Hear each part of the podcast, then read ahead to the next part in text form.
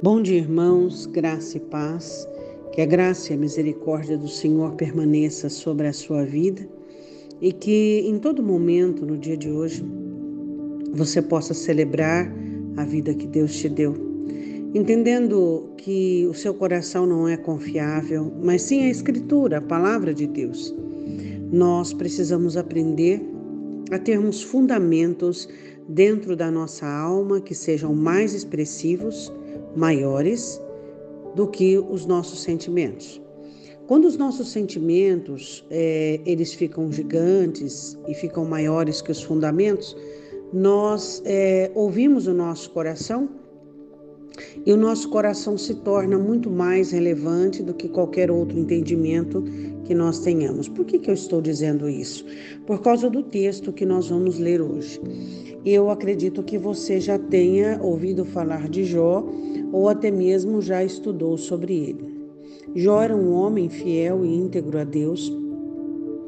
E uma certa feita, Satanás, inconformado com o testemunho de Jó e com a fidelidade dele, ele tenta é, destruir a vida de Jó. Jó é, perde tudo, perde os filhos, perde as casas, os bens, os animais, ele fica muito pobre e sem os filhos, sem família, apenas com a esposa.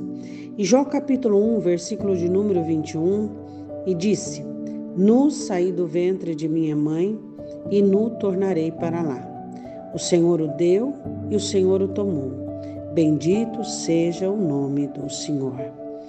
É muito interessante é, as considerações de uma pessoa que está no sofrimento.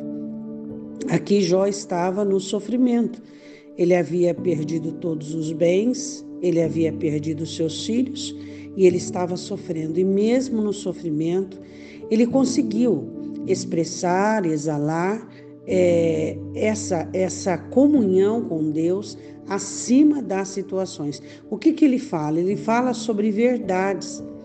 O que são verdades? Ele nasceu nu, nós não trouxemos do ventre nenhuma propriedade, nem sequer a roupa do corpo.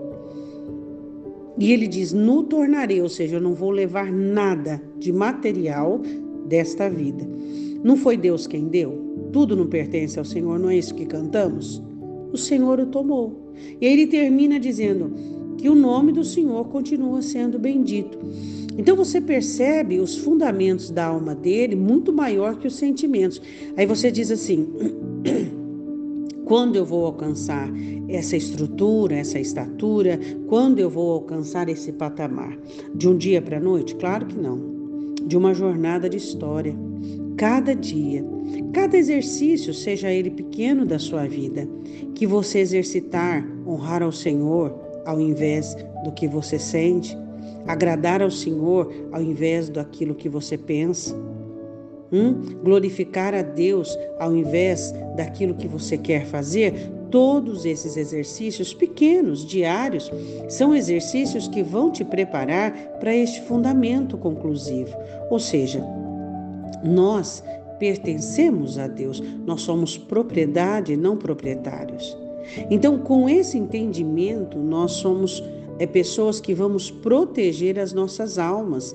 Então, é, busque você no seu exercício diário de hoje, de amanhã e depois de amanhã, esses fundamentos e essas conclusões para a sua vida, onde você consegue, em nome do Senhor Jesus Cristo, fundamentar a sua alma em situações que não sejam anímicas, emocionais, mas situações das quais Deus é glorificado.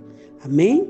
Oremos, Pai, em nome do Senhor Jesus Cristo, nós te pedimos que o Senhor nos dê uma alma onde o Senhor governa, onde o Senhor é Deus acima de todas as coisas. O Senhor estabeleceu o seu trono nos céus e governa sobre a terra. Nós queremos declarar a sua soberania. Eu quero te pedir por aqueles que estão sofrendo, aqueles que estão ameaçados, tripudiados, aqueles que estão passando momentos difíceis de sua vida que o Senhor possa, ó Deus, ir ao encontro deles, ajudá-los, confortá-los levantá-los, sustentá-los. Ó Deus, não permita que o sofrimento venha sobre eles de uma forma onde os faça paralisar ou retroceder, mas que em meio ao sofrimento eles possam glorificar o teu santo nome com fundamentos, ó Deus. Eu te peço, em nome de Jesus. Amém? Um ótimo dia, Deus te abençoe.